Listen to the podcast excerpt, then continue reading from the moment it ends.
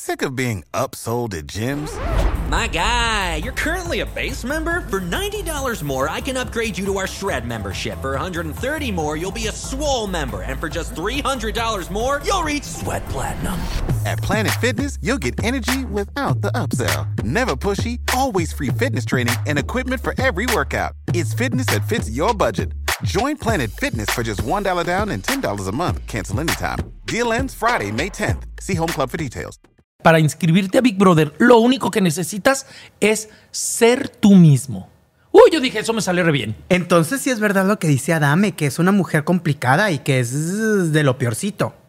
Sí, sí lo es.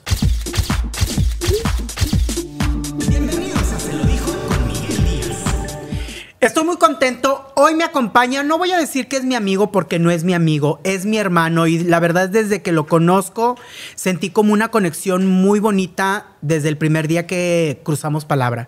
Y me da mucho gusto que me acompañe Eduardo Orozco Becerra, mejor conocido como el Doc. Y pues ya todo el mundo sabe que salió de la casa de Big Brother. Él sin proponérselo fue de los que resultaron elegidos para estar en esta casa. Doc, ¿cómo estás? Muy bien, muchas gracias, Miguel. La verdad me siento bien honrado. Este, yo te sigo, me gustan mucho tus entrevistas, me encanta tu podcast y bueno, no hay fecha que no se llegue. Yo estaba esperando que en algún momento me invitaras y aquí bien contento, ahora sí para decir todo. Fíjate, todo mundo dice, "Ay, que la casa de Big Brother y que no sé qué." Yo te voy a preguntar, ¿te arrepientes de ya no ejercer tu carrera porque es médico de profesión? De no ejercer tu carrera para estar en el show business, en el mundo del espectáculo o en la televisión, ¿te ha, habido algún momento en el que te has arrepentido de esto? Mira, soy una persona que siempre he creído que esas respuestas de que no, no me arrepiento de nada, porque todo lo que he hecho me ha traído hasta aquí, nunca he sido así. O sea, en mi día a día hay muchas cosas que me pasan y que me hacen que me arrepienta del pasado.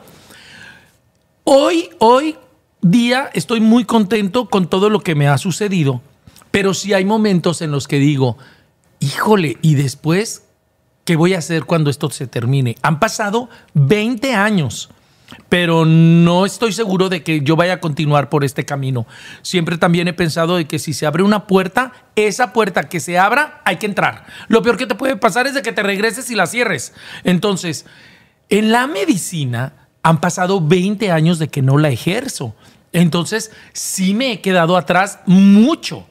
Lo médico no se quita, porque bueno, pues la anatomía y la, fisiología, todas estas materias y estas cosas son las mismas, pero sí me he quedado un poquito atrás.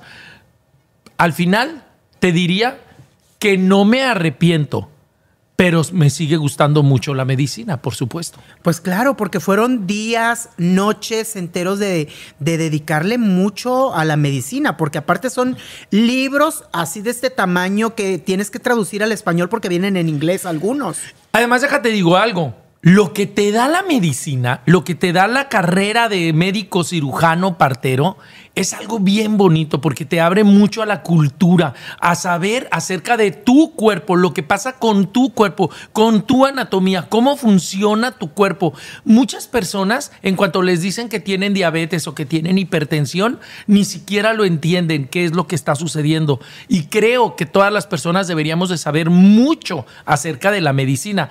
Eso es lo que más me ha regalado la medicina, el estar bien seguro de cómo funciona mi cuerpo y en caso de una enfermedad, enfermedad, preocuparme lo que debe de ser, ¿no? O sea, ocuparme. ¿Tú desde niño sabías que, te, que querías ser médico, que te gustaba la medicina o lo fuiste descubriendo o cómo fue? Porque también está la parte esta de que te gusta también el reflector y todo este rollo, ¿no? Pues fíjate que no. o sea, cuando yo estaba en la preparatoria ya ves de que hay una clase que se llama vocación y algo así, que te dicen como orientación vocacional.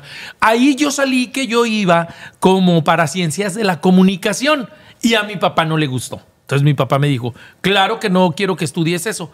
Entonces yo dije, bueno, voy a estudiar arquitectura, que también me gustaba. Se me hacía bien padre eso de crear algo, ¿no? Y cuando me fui a inscribir a la universidad, ese semestre, en la universidad donde, donde yo estudié, no se abrió la carrera de arquitectura. Y me acompañó un amigo y entonces me dijo, ¿qué vas a hacer? Pues no sé, tengo que estudiar algo. Y mi amigo fue el que me dijo, métete a medicina. Ah, bueno, y me metí. O sea, ni siquiera lo habías pensado y fue porque un amigo te dijo. Sí, de hecho, para pagar la, la, forma para entrar a la universidad, no me alcanzaba. Y entonces me dijo mi amigo, ah, yo te presto, es más, ni me lo pagues, te lo regalo. Y entonces él fue el que me inscribió a la carrera de medicina. Claro que cuando estaba en la escuela y que decían los doctores, a ver, vamos a presentarnos, ¿por qué quieres estudiar medicina? ¿Por qué quieres ser doctor? Y entonces todos decían, pues porque mi mamá es enfermera, porque mi papá tiene una clínica, porque mi hermano es doctor. Y a mí, tú, Eduardo, ¿por qué quieres ser? Ah, yo porque un amigo me inscribió aquí y, yo, y los doctores se quedaron así de, ¿esto qué? Pues es la verdad. Como si fuera un casting. Mira, me choca la gente mentirosa. Me choca la gente mentirosa. Dicen que lo que te choca te checa, pero no me gusta mentir. O sea, esa es la verdad. Y muchas de las cosas que hacemos en nuestra vida, muchas decisiones ni siquiera fueron tomadas por nosotros. Alguien te dijo, pues deberías ir a multimedia a saber que, o sea, hay muchas puertas que se abren y que ni siquiera nosotros andábamos buscando. Jamás hubiera pensado que yo iba a terminar viviendo en la ciudad de Monterrey desde hace seis años. Oye, y volviendo a lo de cuando te inscribes, que estás en la escuela, cuando le dijiste a tu papá voy a estudiar medicina, no te dijo, ¿qué? Pero pues si tú... Por supuesto, yo me inscribí en la carrera de medicina en el año del 89, 1989. Y mi papá me dijo, ay de ti, ay de ti, cabrón, donde te arrepientas y te quieras cambiar de carrera. Mi papá murió ese mismo año. Entonces yo ya no tuve opción para arrepentirme, porque ya fue como algo, como una este, cosa que él me dijo que yo ya no podía hacerlo, porque yo me inscribo ese año, ese año muere mi papá y él me dice, hay de ti donde te arrepientas. Entonces yo dije, pues yo puedo. ¿Qué hay en esta vida que tú no puedas hacer? Entonces yo dije, ah, yo, yo la puedo sacar la carrera y la saqué bien y me gustó. Y preparé mi examen nacional para hacer una especialidad y lo pasé. Yo estaba haciendo una especialidad anatomía patológica. Y entonces, este, los caminos de la vida no son lo que yo pensaba. Me fui por otro lado. Ya estabas ejerciendo cuando se te presenta la oportunidad de entrar a Big Brother, porque tampoco tú tenías pensado esto de los reflectores ni la televisión, ¿o sí? No, nunca. De hecho, yo ya tenía 10 años, Miguel. Tú no puedes ejercer la carrera de medicina sin una cédula profesional. Eso no se puede. O sea, no puedes claro. este, firmar una receta ni tener los sellos. Entonces, yo ya tenía 10 años de estar ejerciendo mi carrera. Trabajaba en un hospital muy cerca de Guadalajara, en Zapotlanejo, y era se llamaba, este, era un hospital privado, Centro Médico Hospital Zapotlanejo, y allí estuve trabajando como unos siete años, era médico de guardia. Y me iba muy bien, me gustaba. Tuve mi consultorio aparte en otro pueblito muy cercano que se llamaba Santa Fe. Y entonces compartía tiempo en el hospital y tiempo en mi consultorio. La práctica médica que yo tuve me encantó porque yo casi todos los 10 años de mi práctica médica la hice en hospital. O sea, a mí me encontrabas siempre en un hospital. Entonces yo era el médico que recibía a los pacientes, que los pasaba cirugías, que los hospitalizaba, que me encargaba de ver cómo, cómo iban este, con sus enfermedades dentro del hospital. Y esa práctica es padrísima, me encanta a mí. Y luego, eh, ya de estar trabajando, eh, ves lo de Big Brother, alguien te inscribe, tú vas o qué, porque tampoco lo tenías pensado, o sea, o, si querías no, entrar al mundo de la televisión. No, por supuesto que no. Primero que nada, Big Brother fue hace 20 años, fue en el 2002. Nunca en este país había existido un reality show. Nadie sabíamos lo que era. Nadie, no existía. Todo lo que tú veías en la televisión, todo lo que veías era actuado eran novelas, programas de revista, era gente preparada, pero todo era actuado, todo se seguía con una pauta. Hace 20 años que inicia este, este proyecto de un reality show, pues no sabíamos ni qué era. Mis amigos en una fiesta fueron quienes me dijeron que en otros países se había hecho y que estaba bien padre y que te podías ganar dos millones y medio de pesos hace 20 años. Si ahorita dos millones y medio de pesos es lana, Hace 20 años era un dineral. Entonces, lo único que se necesitaba, que te decían, para inscribirte a Big Brother, lo único que necesitas es ser tú mismo. Uy, yo dije, eso me sale re bien. Entonces, una amiga, yo no tenía computadora hace 20 años en el hospital, una amiga me hizo el favor de inscribirme y me mandaron un correo donde me decían, Big Brother te echó el ojo. Y Big Brother me encontró a mí en un hospital en Zapotlanejo. Allí fue de donde a mí me sacaron para entrar a ese reality, que creo, ahora no lo recuerdo bien, pero creo que eran alrededor de 230 mil personas audicionaron para entrar a la casa de Big Todos Brother querían. en todo el país. Claro, pues todos querían los dos millones. Entonces, cuando a mí me mandaron el correo ese que decía Big Brother te echó el ojo, yo les digo, yo desde ese momento como que yo creí que sí iba a estar en Big Brother, ¿sabes? Porque es como quien compra un boleto para algo pensando en que no se lo va a ganar. Pues tú tienes la, la esperanza de que te lo vas a ganar. Entonces, me inscriben y yo digo, pues yo creo que ya voy a entrar. Y empiezo a hacer todos los castings para ser elegido uno de los habitantes, de los 12 habitantes. A 20 años ya, son 20, 20, ¿qué? 20, 20. años de, de- 2002. de Big Brother. ¿Sigues manteniendo contacto con varios de ex Big Brother? Pato, con Carlita. Sí, ¿Con sí, con? Berito, Verónica de Ita, alguna vez con Azalia. Este, Que terminaste peleado con ella. No terminé peleado, pero la última vez que ella tuvo este, un escándalo, que fue lo que pasó con un cheque, yo ya no puse nada en mis redes sociales porque no sabía qué era lo que estaba sucediendo. Y de ahí como que yo noté que ya no me contestó tanto o que yo ya no le inscribí. Mucha gente está muy interesada en saber eso. Si todos los que fuimos los habitantes del primer reality show somos amigos.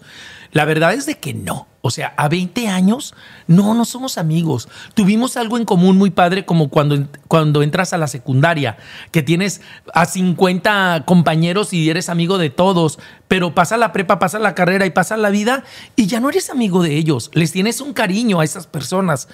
Eso me pasa con ellos. De ahí se desprende mi mejor amiga que pudiera ser Carlita, ¿no? Que hemos seguido una relación y nos vemos dos o tres veces al año. Ella vive en San Diego, California, y ella viaja a Guadalajara o yo viajo a San Diego para estar con ella. Con ella llevo una relación muy íntima. Muy cercana. Con Patricio Zambrano también, porque él vive aquí en Monterrey y siempre ha sido mi hermano. No lo veo muy seguido, pero nos queremos mucho. ¿Te gustaba? Pues Patricio es un hombre guapo. La verdad es de que es atractivo y tiene mucha personalidad. Pero desde que yo entré a Big Brother, yo ya tenía mi pareja. O sea, yo ya sabía lo que yo quería. Yo tengo casi 30 años con mi pareja. 30 años. Big Brother fue hace apenas 20. Apenas. Entonces, sí había ese juego y la gente era más lo que decían afuera que lo que sucedía Sí. adentro. Mi relación con Patricio Zambrano, aunque nos hemos besuqueado en la boca y todo lo que tú quieras, es de mucho respeto. Respeto y conozco a su mamá, a su esposa, a sus hijos, y en verdad es una relación de mucho respeto y de mucho como chacoteo, ¿sabes? Sí, aparte Pato es una persona encantadora. Así es.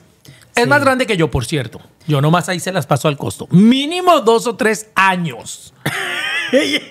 O sea, lo tenía que decir. Se tenía que decir y se dijo. ¿Sí se ve más viejo que tú o no?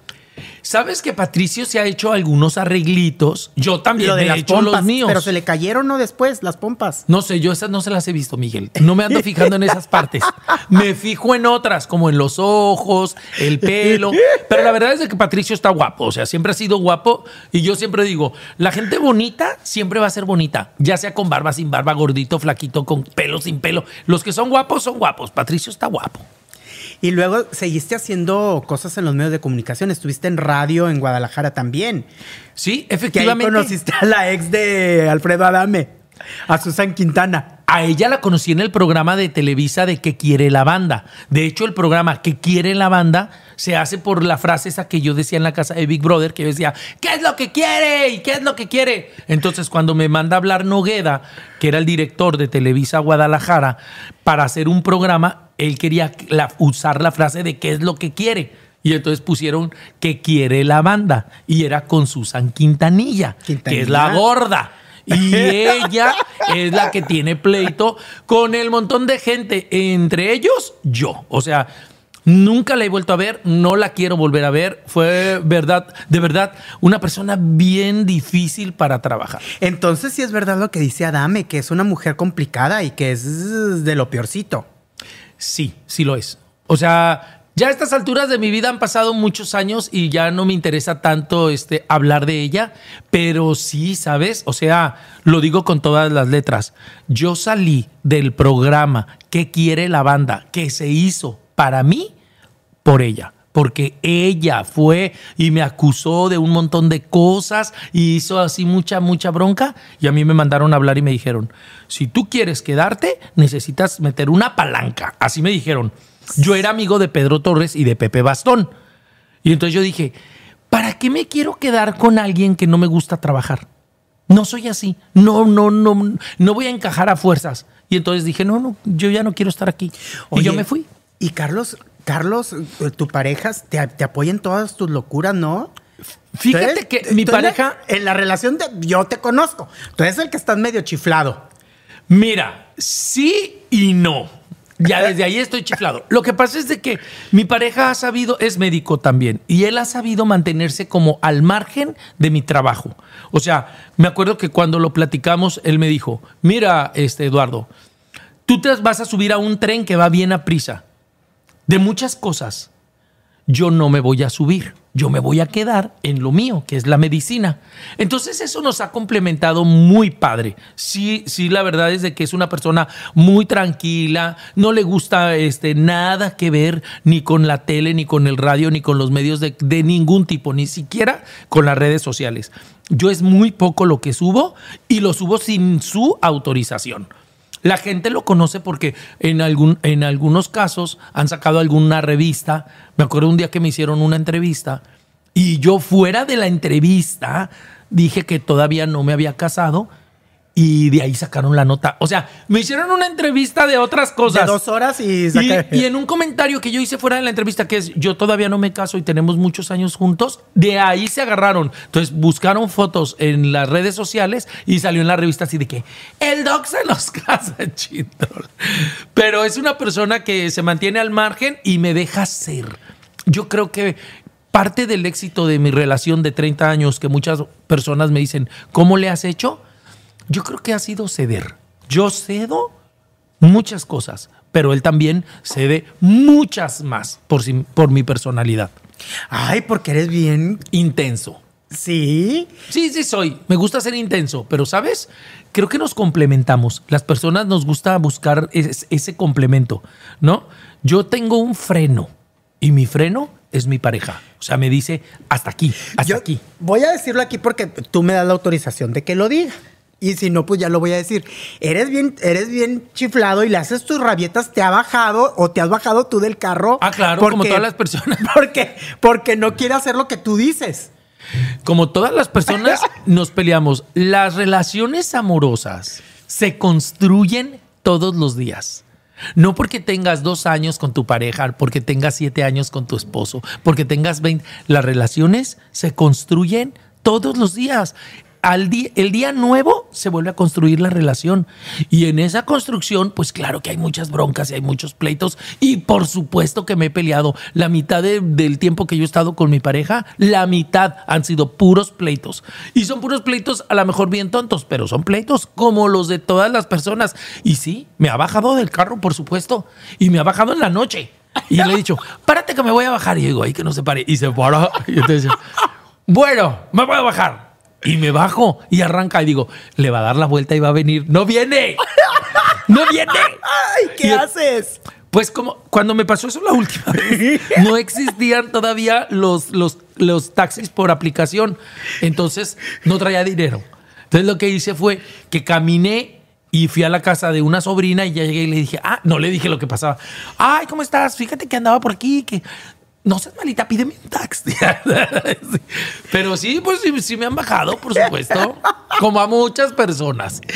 Oye, ¿y, qué pasa en esos momentos? ¿Cómo es la reconciliación? ¿Cómo se reconcilian? ¿Qué te dice o tú le dices o qué? Porque si tú hiciste la rabieta mínimo, me imagino que tú eres el que daste el primer paso para, para contentarte. Te lo acabo de decir, ceder. O sea, mira, Ahora sí que voy a pecar de soberbio, pero no me importa, porque ese es mi pecado. O sea, a mí, yo tengo esa cosa, yo tengo la soberbia. Ese es mi pecado. Yo siempre, en todos los pleitos que he tenido con mi pareja toda la vida, siempre he tenido la razón. ¿Por qué? Siempre he tenido la razón. Ese es, ese es mi pecado. Yo tengo siempre la razón. Aunque no la tengas. Así no, yo la tengo. Siempre tengo la razón. Pero, pero, también siempre soy la persona que cedo. Te dije, la palabra mágica para una relación de mucho tiempo es ceder. Entonces yo al final digo, bueno, no voy a hacer entender a las personas que yo tengo la razón. Cedo. Y ya digo, hay que pedir una disculpa, la pido. Y ya digo, discúlpame por tener la razón.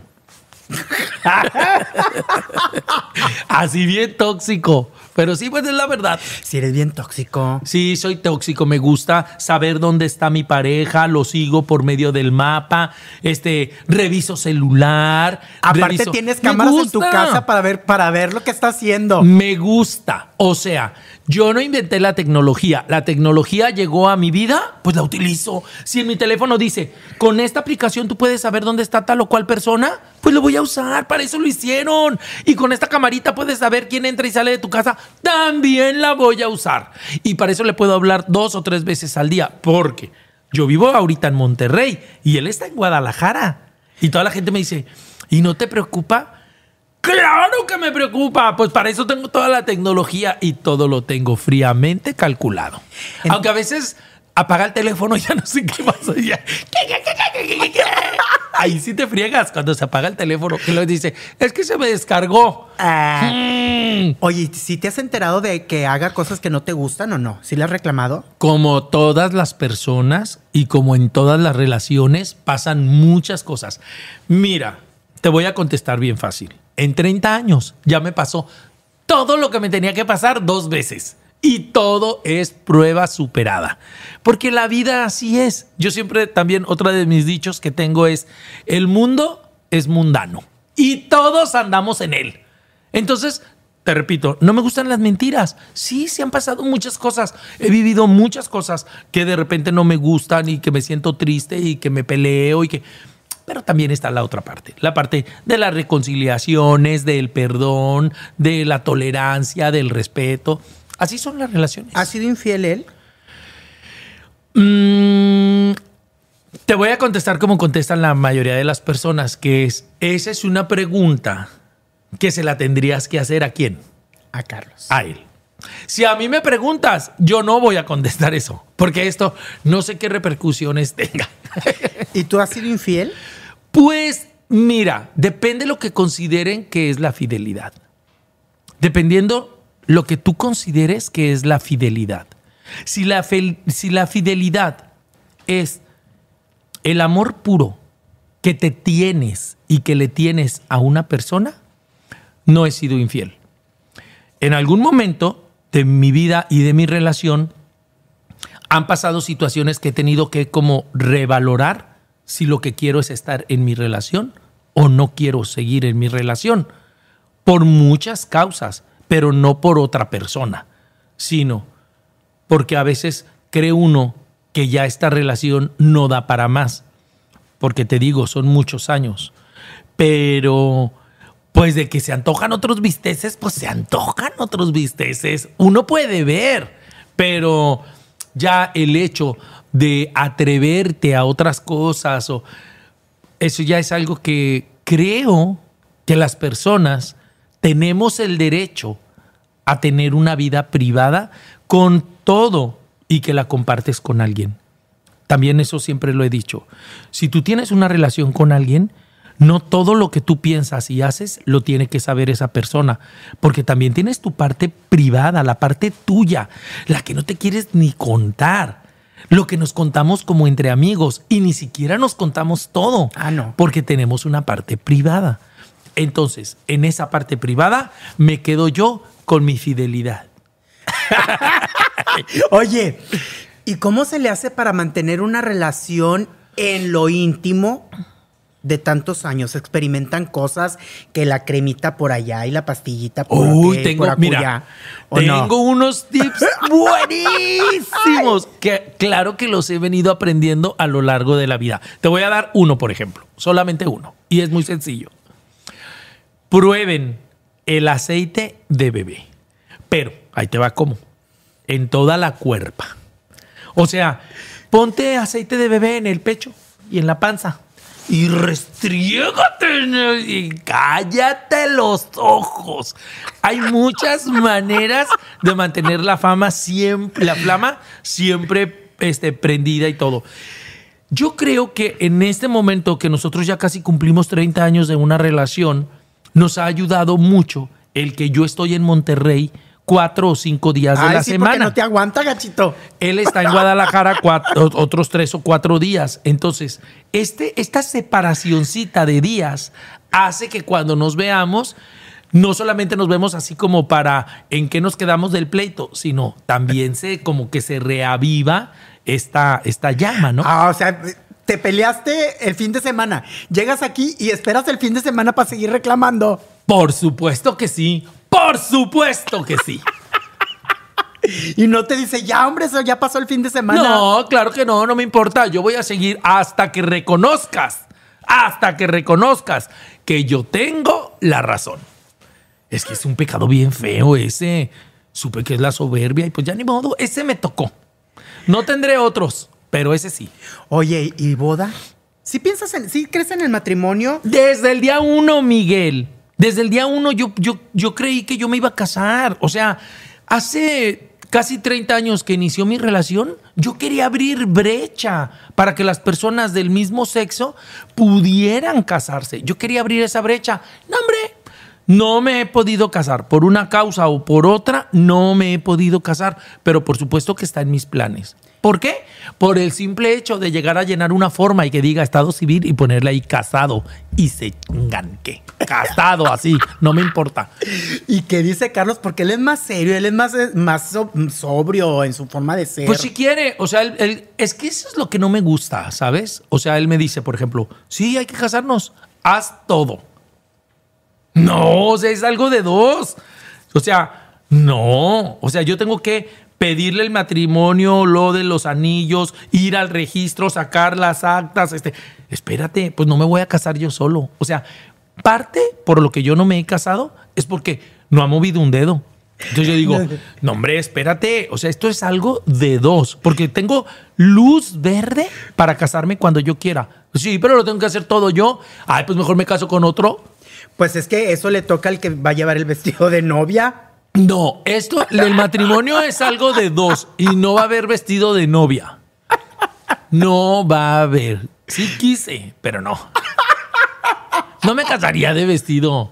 Pero sí de traje blanco. No, no, pues yo creo que, mira, tengo tantos años con mi pareja que en la, la- en la realidad me gustaría casarme de una manera bien informal. Me gustaría casarme, pues ya, ya estamos casados, también eso me dice siempre. Pues ya estamos casados. No estamos casados, eso es otra cosa, eso es pecado. Lo que yo quiero es algo informal, es así como Sex in the City, así, con un pájaro en la cabeza aquí. Ah, no, no, no, ir al registro civil y casarte ahí, así, sí, este, con tenis y con mezclilla y nosotros dos, y decirle a dos, tres amigos y nada más. O sea, tener la, la- la- el papelito para llegar así con todas y decir, yo soy. Ah, sí, claro. Para espantarle el ganado. Claro, por supuesto, que tenga sus capillitas, pero aquí está la catedral. Claro. Pero no, pues todavía no se me hace. Ni modo. ¿Y crees que se te haga este año o no?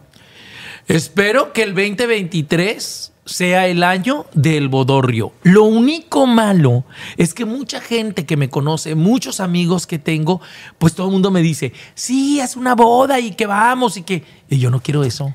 Yo no quiero eso. Yo no quiero eso. O sea, no, no, no, no, no, no, no. No quiero una boda, ni quiero un viaje, ni quiero no sé En qué. grande no quieres boda. No, no, no. O sea, yo lo que quiero es eso. Yo quiero que vayamos al, al registro civil y nos casemos, que firmemos y nos casemos. Eso sí, con bienes mancomunados. ¿Cómo no? Lo mío es tuyo y lo suyo es mío, como en los pueblos antes. Así tiene que ser. Pero la familia de Carlos no va a querer. No, sí, claro. Me ¿Sí? llevo bien con ellos, sí, no, no hay ningún problema. Mira, mi verdadera familia, mi familia es él. Yo no tengo más familia. Mi familia es él. Él es primero. Y de ahí, después está mi familia de mi mamá y mis hermanos. Lo mismo es con él. Su familia soy yo. De hecho, fíjate, tuvimos unos perros durante 17 años. Y este año, el, el 2022, se llevó a mis perros. Ya estaban muy viejitos. Eran dos perros.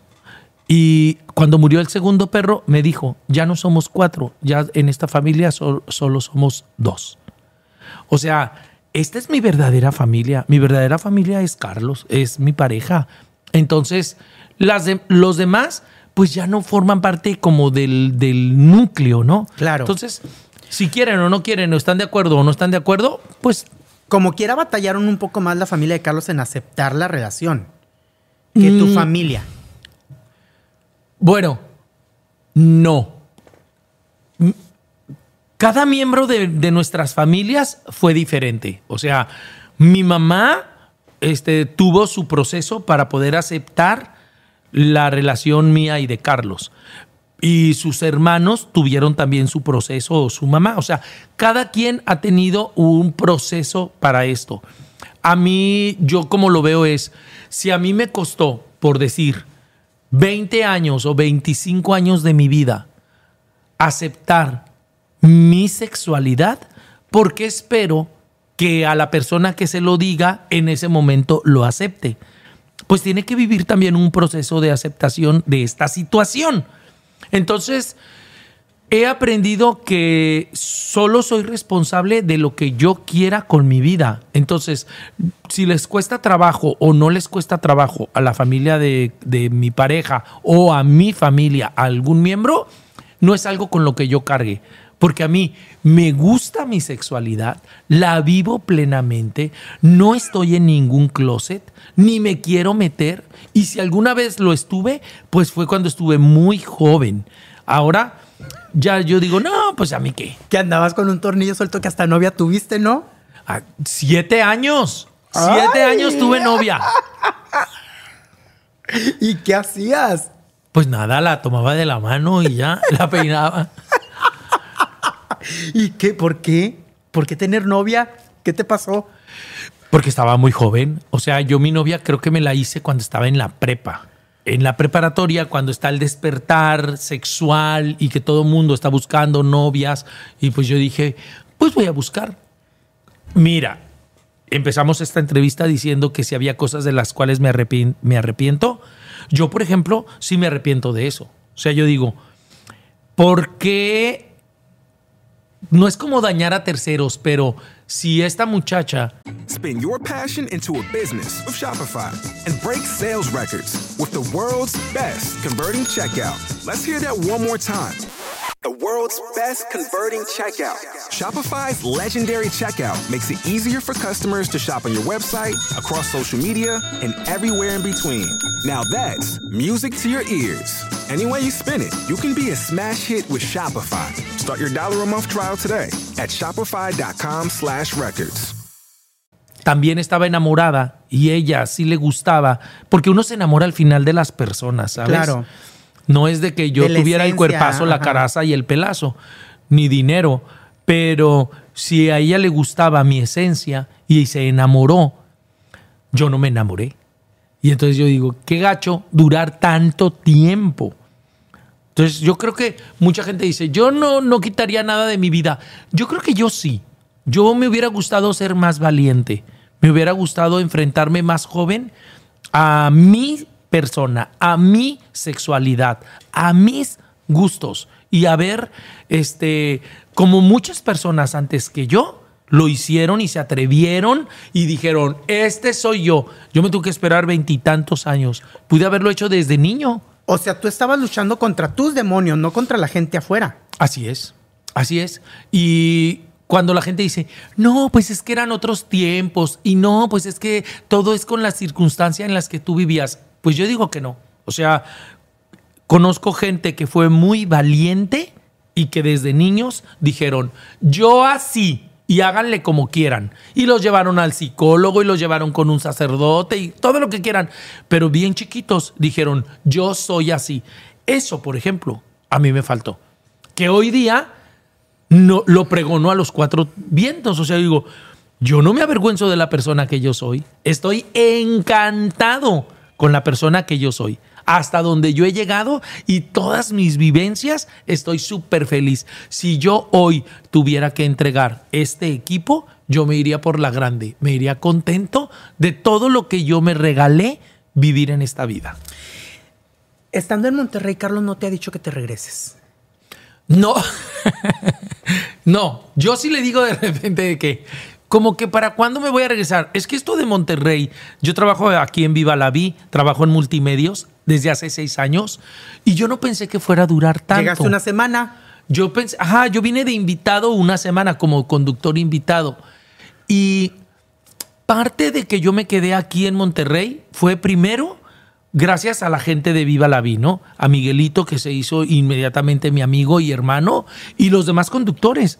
O sea, yo soy bien amigo de Gina, soy muy amigo, o sea, no en el programa, sino conozco sus vidas y soy parte de sus vidas, de Arturo, de Ángel, este, salgo con ellos a comer, me la llevo muy bien. Entonces, con Carolina Fuentes, ha habido mucha gente que ha hecho que yo pueda hacer una vida aquí en Monterrey. Entonces, yo estoy muy contento, pero sí sé que tengo mi corazón dividido. Sí sé que en Guadalajara está mi casa. En Guadalajara está todos, toda mi parentela, mis otros amigos, mi pareja. Entonces, es otra parte de mi vida que está allá. No me está esperando, porque todos los viernes desde hace seis años, yo vuelo a la ciudad de Guadalajara y continúo con mi vida, porque si no, se rompe. Si yo me quedo aquí, digo, voy a ir cada tres meses, o voy a ir cada medio año, o voy a ir cada año. Capaz de que llegas y ya tus maletas están afuera y ya hay, hay y se alguien más. rompe, se rompe. Entonces yo digo, no, yo voy cada semana. Y mucha gente me dice, oye, pero gastas mucho en, en eso, en el amor, en regresar. Le digo, no, gasto mucho en venir a Monterrey, porque yo en realidad, en donde vivo, es en Guadalajara. En lo que gasto es en venir a trabajar. Y lo hago con todo el gusto, porque tengo que pagar aviones, porque tengo que pagar departamento, porque tengo que pagar gasolina y todo lo que me como y mis gustos. Al final no me sobra para nada, ¿verdad? No puedo ahorrar, pero me doy la vidaza. Y te has sentido muy a gusto, ¿no? Y en el programa nos llevamos bien. ¿Sabes que más que sentirme muy a gusto, he aprendido tanto? Yo no sabía conducir, Miguel. Yo había hecho muchas cosas. He hecho radio, televisión, teatro. Pero eh, eso no te convierte. Si tú, si tú cantas una canción, no te convierte en un cantante. ¿Qué te convierte en un cantante? Pues estudiar, estudiar canto, ¿no? Para ser conductor, aquí yo tuve un maestrazo. Nuestro productor es un maestro. Yo había hecho conducciones, pero no sabía conducir. Claro. Entonces, yo le debo muchísimo a Multimedios, le debo muchísimo a Viva la Vi, pero le debo mucho más a Jesús Granados. Él me hizo un conductor. Cuando supe que yo era un conductor, cuando me mandaron a hablar a otro lado de aquí y me dijeron, Doc, aviéntate a, a suplir a Chavana en su programa como conductor. Y yo dije, uff, si aguanto a Jesús Granados, ¿tú crees que no voy a poder conducir el show? Ahí Ay, me di cuenta. Porque eso es, eso es castigo aparte. Ahí me cayó a mí el 20. Me cayó el 20 de que todas las enseñanzas que mi productor me había dado las podía utilizar. Y no fue como en una escuela, ¿sabes? La escuela es diario, es todos los días, es párate bien, échale ganas, baila, apréndete tu nota, investiga, habla, no interrumpas, métele de tu cosecha, sigue, o sea, he aprendido tan bien que yo hoy día, en donde tú me pusieras, yo pudiera conducir. Y eso, cuando yo llegué aquí, Yo no lo sabía hacer. Y de hecho lo hemos platicado en Camerinos y no es un secreto. Chuy sabe muy bien que, que nosotros decimos que parece como si estuviéramos en la escuela, ¿no? Sí, claro. Que- que y él nos dice, él nos dice, me van a extrañar o, o- o se van a acordar. Pues a mí ya me pasó. O sea, yo no fui a suplir un programa de Chavana. Yo lo suplí durante dos meses completos, sus programas, porque él tenía COVID. Entonces era cuando él se enfermó y él fue el primero que se enfermó de esa producción. Entonces yo ya me había enfermado, creo, o no me acuerdo bien. El chiste es de que yo fui a suplirlo y no tuve ningún problema, ningún problema. Me divertí mucho y hasta me acuerdo que un día alguien me dijo, oye, les fue re bien, hasta nos ganaron en Viva la Vida". Fíjate, o sea, muy bien. Y eh, todo el mundo sabe que Chuy es medio canijo de, de- en sus en su Como su- maestro, como en tiene que su ser. temple. Sí, o sea, es muy exigente. Pero, pues esa es la parte del trabajo. Está la otra parte, que cuando ya no estamos trabajando, también eso le aprendí. Las cosas del trabajo se quedan en el trabajo. O cuando has, cuando has visto que fuera del trabajo tengas que seguir hablando de eso con él. Nunca, nunca. Entonces, pues estoy muy contento, me ha ido muy bien, he aprendido muchísimo, estoy muy agradecido y tengo en verdad una familia aquí en multimedios con toda la gente que me conoce. Son personas que saben que yo estoy lejos de mi familia, estoy lejos de mi casa en Guadalajara y que me han demostrado que cuando necesito algo, ahí están. O sea, no hay cosa que a mí me pueda suceder aquí en Monterrey que yo no tenga este el apoyo de las personas con las que trabajo, que dejaron desde hace mucho tiempo de ser mis compañeros para convertirse en verdaderos amigos, ¿no? Yo le puedo decir a Ángel Castro que me lleve al aeropuerto porque mi coche se descompuso y él me lleva inmediatamente. O cuando Quique me dijo que si le prestaba mi camioneta para irse a Tampico, pues llévate la camioneta. Hemos sabido ser más que compañeros, somos muy buenos amigos y creo que esto se ha reflejado muy bien en el programa. Ah, pero ahorita tienes un problema con Gina. O Gina se enojó contigo. Sí, bueno, pues como te digo, también dentro de las amistades, las pruebas más grandes que hay con los amigos, pues es cuando las cosas no marchan bien. Ahí es cuando te puedes dar cuenta de si somos o no somos amigos, porque hasta dónde te alcanzó tu amistad.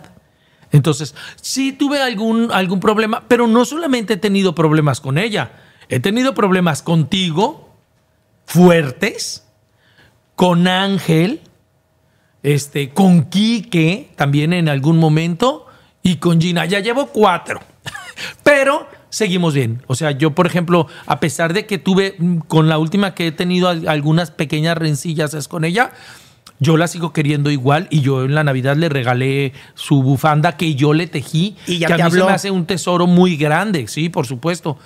Regalar algo que tú hiciste con tus manos se me hace que es de las cosas más bonitas que puedes darle a alguien. A mí me dio una después de que me había, pedi- me había regalado una y luego me la quitó para que se la prestara y luego ya la perdió. luego la perdí, y luego ya me- te hice otra. Me hizo otra porque Sí. me habías perdido la de. O sea, Porque sé tejer. Exacto. Tu reconciliación con Gina fue en Navidad. Porque duraron Sí. que un mes que no se hablaban. Bueno, ella, no te hablaba. ella se molestó conmigo en octubre. Ay, hasta diciembre le duró el, el último de octubre, sí, cuando íbamos a bailar para lo de Halloween. Porque la dejamos plantada y se enojó. Y me da mucha pena. Pero es que yo ya tenía una cita con Ángel y ay, bueno, pues ahí se cruzaron las, las, este, las citas. Ni aguanta nada. A mí, me- a mí ni me invita a veces. Y Ridículo. bueno, pues se molestó un poquito, pero yo sé que estamos bien. Y además, eh, ahora para la, la Navidad que nos dimos el abrazo, ella me dijo que ella me quiere. Y yo con eso me basta, con saber que soy querido, porque es recíproco. Y como te digo, el que seamos amigos no significa que siempre vamos a estar felices. Las pruebas de la amistad vienen cuando hay algún desacuerdo. Y ahí se ve para hasta dónde te sirve y te llegó tu amistad, hasta dónde te alcanzó, tanto en la amistad como en el amor. Oye, Doc, ¿has pensado en, en irte ya definitivo tú? Que digas tú, yo ya hasta aquí le dejé, ya me quiero retirar, quiero dedicarme tal vez a poner un pequeño consultorio o quedarme en mi casa. Pues es válido. Sí he pensado que en algún momento yo, yo no me retiraría, porque estoy muy contento, porque estoy muy a gusto, porque creo que toda, todavía puedo seguir aprendiendo muchas cosas aquí en Monterrey. Pero, sí, no es que tenga un plan B, pero me siento todavía joven. Tengo 53 años. No creo que sea la edad como para que una persona se retire a no hacer absolutamente nada. Nada. Yo quiero más. Yo quiero siempre más. Yo he estudiado muchas cosas y me gusta leer y me gusta aprender, me gusta tocar piano, me gusta tejer, me gusta entrar a la escuela de música. O sea, Ah, porque si sabe tocar el piano. ¿Estuviste tomando clases, no? Sí, sí. Y Me gusta compraron desde un niño. piano. Sí, desde niño siempre he tenido piano. Pero creo que no es momento en mi vida como para ponerme a pensar que ya no quiero hacer nada, que ya me quiero regresar y que ya me quiero dedicar a, a mi casa sin hacer nada. No, o sea, me gustaría, este, si yo me regreso a Guadalajara, pues me gustaría ver si puedo abrir allá, por ejemplo, brecha o incorporarme a algún programa de multimedios. Multimedios también está en Guadalajara. Sí. Pero no me gustaría. O sea, se enamora uno de Monterrey. No, y aparte te enamoras de la gente. Claro. Entonces yo digo, no es momento. O sea, cuando las cosas sucedan, cuando sea inevitable que a mí me digan, por ejemplo, oye, hasta aquí, porque también creo que hay ciclos. Entonces yo digo, si mi ciclo aquí se cumple, yo me voy muy contento, me voy con muchísimo aprendizaje y mucho cariño. Y me voy a ver qué más voy a hacer. No me voy a ir a mi casa a no hacer absolutamente nada. Aunque sea agarrar mi carro y andar de taxista, no me importaría. O sea, el chiste es seguirte moviendo, seguir creciendo, seguir haciendo cosas. Hay muchas, muchas cosas. Este, he pensado hasta que me gustaría trabajar, por ejemplo, en un asilo. Me gustaría trabajar allí, me gustaría atender personas este, de la tercera edad como médico, como enfermero, como ayudante, como voluntario. Eh, Se necesita mucha, mucha ayuda este, human- humana. Entonces, me gustaría hacer una cosa de esas, por ejemplo. Me gusta atender a la gente, me gusta estar con las personas. Y aquí en Monterrey no lo has buscado, digo, porque igual a lo Aquí mejor. no tengo tiempo de nada, Miguel. Ay, Aquí te la pasas en socialité. A ver, yo nomás te digo, nuestro programa de televisión, de revista, que es el mejor del mundo mundial, sí o no requiere que aparte le demos después del programa tiempo. Sí. Tenemos que grabar nuestros TikTok, tenemos que buscar cosas para, para, para contenido del programa, tenemos que hacer entrevistas, tenemos que buscar, o sea, hay muchas cosas que hace. Mucha gente piensa que de verdad terminamos Viva la Vi y que ya nos vamos a la casa y ya me apago y hasta mañana. No, hombre. No, hombre. A ver, ¿ya, ya tienes listo lo de mañana? No. ¿Qué hubo? ¿Qué vas a hacer ahorita en la tarde? Ah, pues, a grabar. seguirle. Entonces, no, hombre, no, no hay tiempo. Todos los trabajos, todos los trabajos requieren mucha responsabilidad. Si no te has dado cuenta, yo soy de las personas que llegó primero a Viva la Vida. A mí no me gusta llegar tarde, nunca, me estresa. ¿Por qué? Porque prefiero tener todo preparado. Y aún así pueden fallar las cosas. Pero ya cuando menos no fue por cuestión de tiempo. ¿Qué es lo que más te costó trabajo adaptarte a, a decir aquí a Monterrey y a, a, a Viva la Vi? El clima. Sí. El clima es algo muy, muy difícil en Monterrey. En verdad, este, cuando la gente dice, si no le gusta el clima aquí en Monterrey, lárguese y regrese en una hora y ya cambió.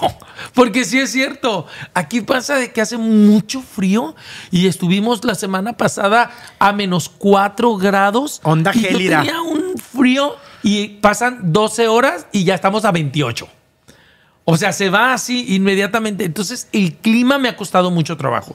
Tengo seis años viviendo en la ciudad de Monterrey y yo no tengo aire acondicionado en mi departamento, ni en mi cuarto, ni en...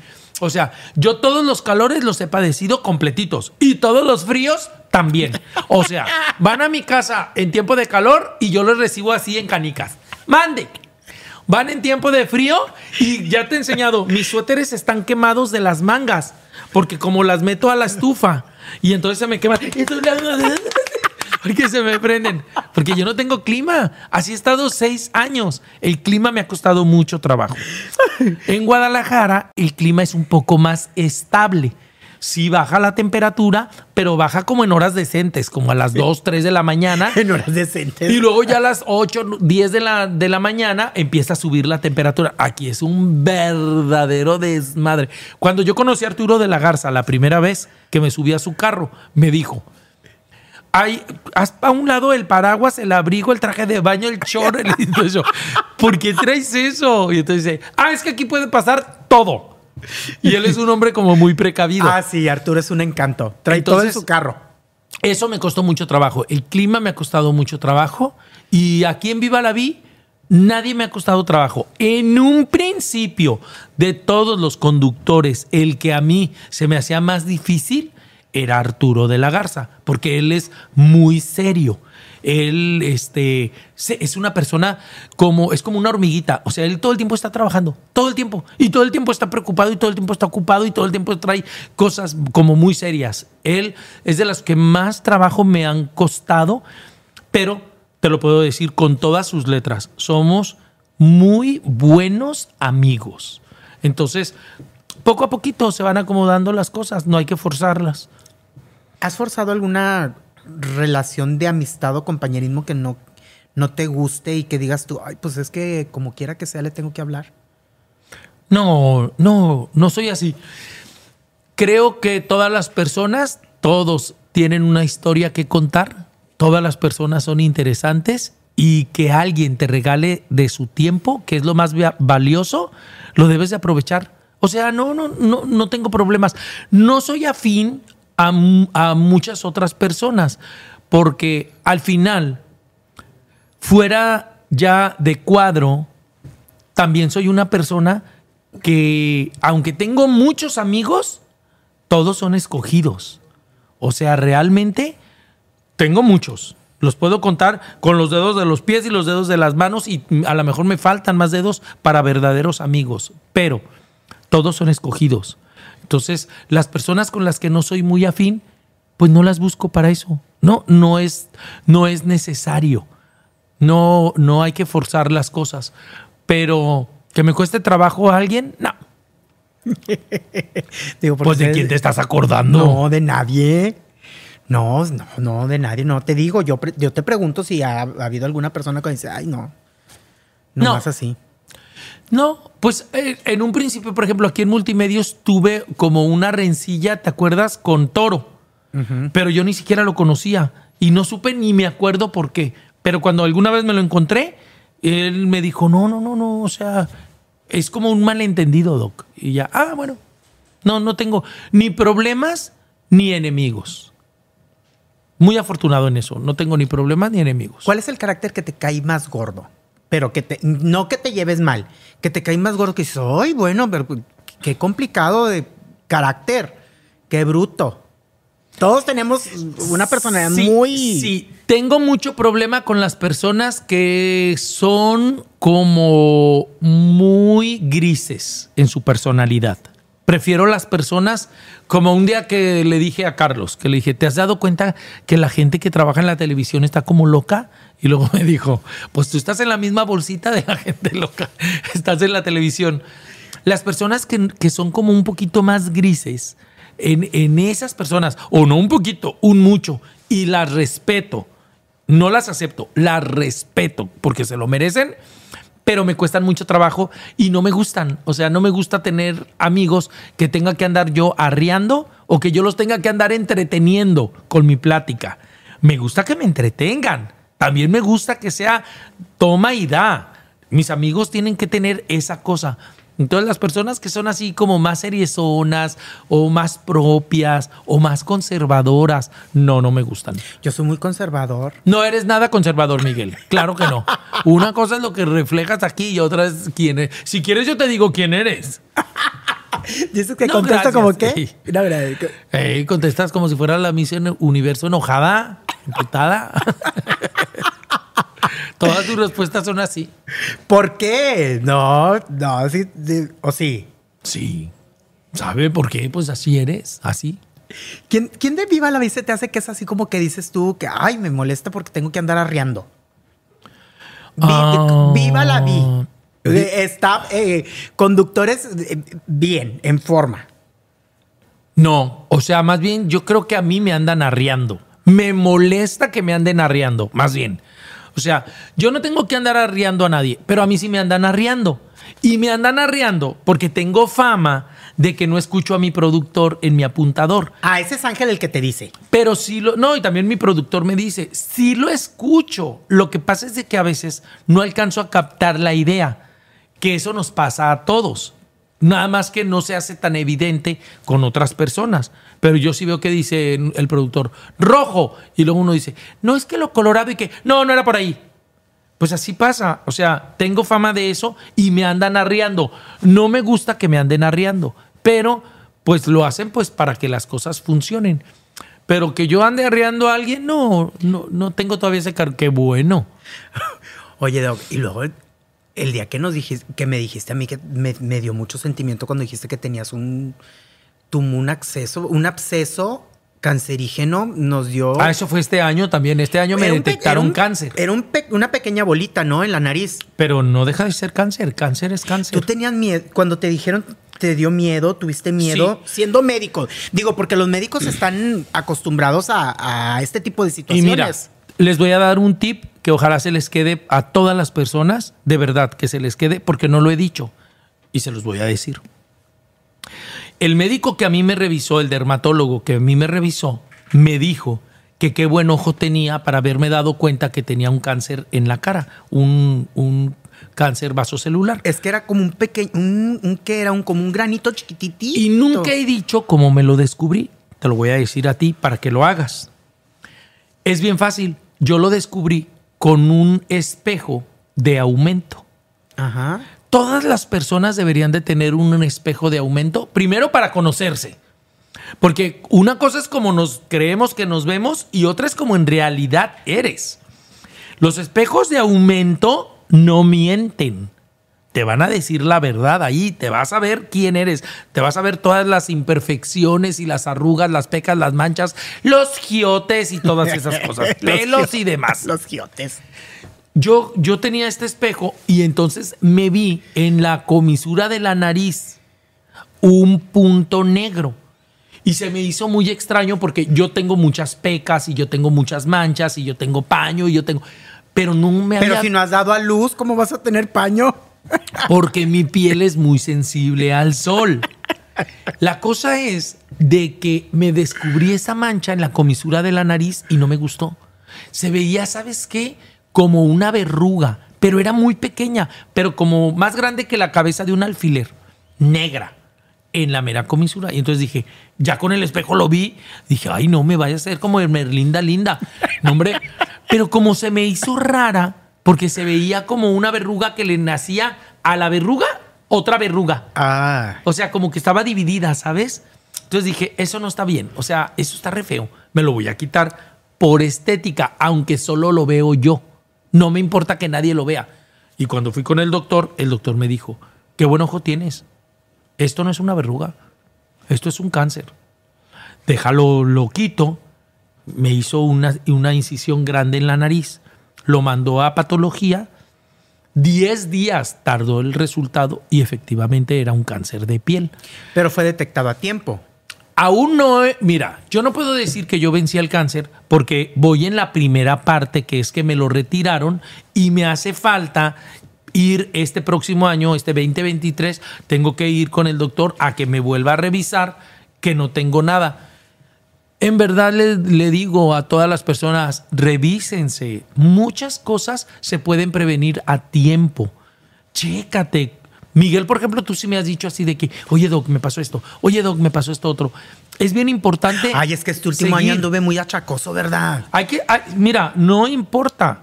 Es tu cuerpo, es tu templo. O sea, tú lo tienes que cuidar, tú tienes que darte cuenta de cómo va, va pasando el tiempo y todo lo que está sucediendo. Porque sí es bien importante. Recuerden que la salud es gratis. La salud no nos, cuesta, no nos cuesta nada. Las enfermedades no. Y si las detectamos a tiempo, nos va mucho mejor. Tenemos mejor pronóstico y gastamos menos dinero. ¿Qué, qué sentiste cuando te dicen es un, es un Horrible. lunar que es cancerígeno? ¿Se te derrumbó el mundo o no? Sí, claro. claro, inmediatamente pienso como muchas personas de que ¡Ah! lesión tumorosa, cáncer, cáncer igual a muerte. Ya, ya valió. Hasta aquí. Ay, todavía tenía un montón. Le hubiera dado más vuelo a la hilacha. Pero no. O sea, la verdad es de que sí me asusté, me asusté bastante. Diez días en lo que llegaba el resultado. Y re- llegó el resultado y me dijo: Sí, sí, es un cáncer y vamos a tener que seguirte este, viendo Checando, y ajá. checando. Pero, pues no me preocupo. Me ocupo. Y tuve que hacer eso de que me lo quitaran y esperar y seguir mi tratamiento. Hoy día, todos los días, me pongo bloqueador solar antes de venir, me meto a bañar. Después de que me baño, me lavo los dientes, inmediatamente bloqueador solar en mi cara. Y luego ya vengo aquí y me maquillo perfectamente, ya no se me ve. Llego a mi casa, me desmaquillo, porque duré seis años sin desmaquillarme también. Ah, no. Yo así me quedaba con esto. Pues si se ve re bonito, ¿para qué me lo quito? No, hombre, ahora ya llego y me lo quito todo. y Me vuelvo a poner bloqueador. Y ay, mamacita, quien te vea sin maquillaje, Claro, chulo. y luego ya me hinco y me pongo a rezar y ya le pido a Dios que por favor ya no me mande otra prueba de esas. Oye, pero tenías el ejemplo de tu mamá, que si ella no se derrumbó bien fuerte tu mamá, a pesar de que también estuvo pasando por un trance de, de cáncer. Sí, mi mamá se le detectó a los 88 años de edad. O sea, mi mamá ya es una persona grande. Un cáncer en un seno, un tumor. Y le tuvieron que quitar a los 88 años, le quitaron su seno. Y mi mamá como si nada. O sea, mi mamá inmediatamente cuando le detectaron su cáncer, ella dijo, ni me he muerto ni me voy a morir. No quiero que lloren porque voy a luchar por mi vida. A los 88. Y se lo quitaron y anda como si nada. Una verdadera guerrera. Fíjate que ahí sí te vi triste y llorar. Con lo tuyo no, yo solo tú sabías si Preocupado. Con- conmigo estaba pero preocupado. con, con lo de tu mamá sí vi que el mundo se te venía encima y sí es lógico porque pues es la que nos dio la vida. Sí, claro. O sea, aparte yo no tengo papá. O sea, mi papá se murió en el 89 y mi mamá, fíjate, cuando mi papá se murió en el 89, yo pensé que mi mamá se iba a morir luego, luego de tristeza. Ya estamos en el 2022 y mi mamá anda como si nada. Ya hasta se le olvidó mi papá, yo creo. Ya, te lo juro porque luego le digo, mamá, cuenta de mi papá. Ay, no, porque luego me enojo. Así dice. ¿Por qué? Porque le hizo la vida de cuadritos, yo creo. La cosa es de que. Mi mamá muy bien. La verdad es de que, pues sí, es el pilar más, más grande, es el cimiento más grande de mi familia. Mi familia es un matriarcado. Porque, pues, mi papá este, se murió hace treinta y tantos años. Pues claro que, que mi mamá es ahí la mera mera. Entonces, por poner en riesgo la situación familiar por la muerte de mi mamá, pues claro que me movió mucho y que yo estaba acá, aparte de eso. O sea, yo decía, ¿qué tengo que hacer? Que aparte Carlos estuvo al pendiente de tu mamá, ¿verdad? Sí, él es el médico de mi mamá. que él estaba allí en Guadalajara y pues la llevaba con sus médico. tratamientos y todo. Mi mamá tiene ya hoy día, porque cumplió en estos días, el 26 de diciembre, cumplió 89 años. Y mi mamá está, así como está de bien, porque mi mamá tiene un médico de cabecera que vive a la vuelta de su casa, que es Carlos, que es mi pareja, y que se encarga de ella todos los días y le revisa sus medicamentos y las pastillas y para la presión y para la diabetes y para cualquier cosa que le duele a mi mamá, ahí está él y ella tiene mucho médico. Entonces, mi mamá está sana, está cuerda, puede mover, valerse por sí misma a los 89 años, cocina. Cuando hablas de tu mamá, no se me puede olvidar eso de que Lupita D'Alessio se la cacheteó y tú decías, se la quito. O se la agarramos para que le siga poniendo de cachetadas Guadalupe D'Alessio, le la manoteó. Sí, cuando conocí a Lupita D'Alessio le puso unas cachetizas a mi mamá, porque mi mamá la quiso calmar porque estaba enojada. Y en ese momento fue así de que un chismecesazo, pues, porque pues ella había ido a mi casa muy contenta y se enoja. Y mi mamá, ay, Lupita, quítase. Y, y nadie hizo nada. O sea, ¿Y yo tú digo. qué pensabas de la vida? Y digo, ay, mamá, tómale una foto al manotazo este para que digas que te lo dio Guadalupe D'Alessio. Aquí que te tumbó los dientes, mamá. ¿Se lo dijiste a tu mamá No, o no? claro que no. Te Pero- cachetea. Ahora, hoy día, que han pasado tantos años y que he aprendido, ¿tú crees que yo iba a permitir que cualquier persona tocara a mi mamá? No. Por supuesto que no. Pero hace 20 años, pues decía uno, pues Lupita D'Alessio, Lupita D'Alessio, mamá, te lo ganaste. Pon la otra mejilla y va, que te traiga de ida y de vuelta. Ay, qué, qué risa platicar contigo. La verdad es que me divierto mucho, tanto todos los días. Yo también me divierto mucho. También me divierto mucho. Porque decimos cada cosa si ustedes supieran. Y es la manera en la que vemos la vida. O sea, yo siempre les digo, la vida también tiene muchos altibajos y tiene cosas bien feas. No te enfoques en eso. De todos modos, ahí está. De todos modos, ahí está. Todo lo malo ahí está y lo difícil y los problemas, ahí están. Todos los tenemos. No te enfoques en ellos. Mejor enfócate en lo padre, en que vas a comer bien rico, en que tienes un buen amigo. Aunque vienen todos los problemas de todos los días, enfócate en lo positivo. La vida es bien cortita. La vida es un suspiro. Y aprovechala, vívela, disfrútala. Ah, yo le he porque mañana mucho. se acaba. Sí, Yo- claro. Yo le he disfrutado al máximo. Si no, Y pregúntale me a tu consta. Si no, pregúntale a tu teléfono. Exactamente, con todos tus seres. que tiene como cinco números, todos les pone ex de no sé quién. Sí, ahí los tengo. eh, Primero lo tengo. Fulanito y luego. Ah, ya, ya no. Ah, entonces, ex de Miguel. Y luego, ex de Miguel. Ex de. Ya, Miguel, párale, por Dios. Me estás llenando la memoria de puros ex. Y te los digo. No. Yo.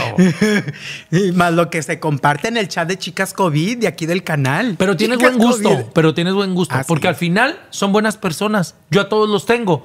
Y, y han sido buenas personas. Las Contigo. personas que has. Pero quienes has elegido para que estén contigo en su momento fue parte de tu historia y fue una parte muy Y importante. aparte y no padre. sido feos, ¿verdad? No, No, no. no. No, pues a lo mejor el, el- el negro. Ese sí estaba feo. Ah. Ay. Pero ese, ese fue un sacapuro, ni siquiera fue nada. Miguel, que nos estaban grabando. No importa, pues que ese nomás fue como un mes que salimos, no fue nada. Y ya lo tenías en teléfono. No, ese no.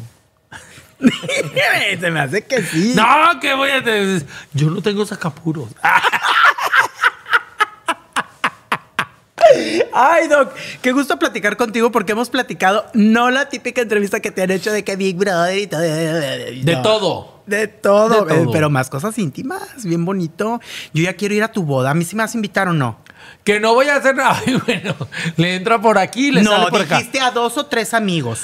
Algo muy sencillo, algo de aquí. Yo creo que va a ser aquí en Monterrey y va a ser así un día de de jalón de que ya tengo todo. Vámonos al registro civil, acompáñame, no seas gacho Ahora para que que, venga. le firmes y todo. Sí, algo así, algo muy sencillo. Ahora que venga va a estar aquí unos días, ¿no? Sí, porque también me han propuesto, acuérdate que me propusieron hacer la boda así en multimedios y En todo. grande, en ¿Te acuerdas? Que si quería que fuera la boda del doc y que esto y que el otro hace un- algunos años. Ay, pero lo vas a andar haciendo, ni vas a disfrutarla o sí. No, no, no, no, no, no. ¿No la quieres hacer muchoso? No, porque no creo que sea algo que se tenga que celebrar así. Yo esa celebración ya la tuve en vida, ya la tuve con 30 años de relación. ¿Ya para qué quiero una fiesta de esas? Claro que no. Ay, no, no, no, no, no, no, no. Doc, pues qué gusto platicar contigo. Espero que no sea la última vez, porque siempre hay puro chisme contigo y muchas cosas que... te- que Se ¿sabes? quedan muchas todavía. Sí, claro, para la segunda vuelta. Un placer, Miguel. Un placer haber haber estado estu- aquí contigo. No, hombre, gracias por haber aceptado. Y pues bueno, él es Eduardo Orozco, mejor conocido como el Doc. Se lo dijo con Miguel Díaz. Sick of being upsold at gyms? My guy, you're currently a base member. For $90 more, I can upgrade you to our Shred membership. For 130 more, you'll be a Swole member. And for just $300 more, you'll reach Sweat Platinum. At Planet Fitness, you'll get energy without the upsell. Never pushy, always free fitness training and equipment for every workout. It's fitness that fits your budget. Join Planet Fitness for just $1 down and $10 a month. Cancel anytime. Deal ends Friday, May 10th. See Home Club for details.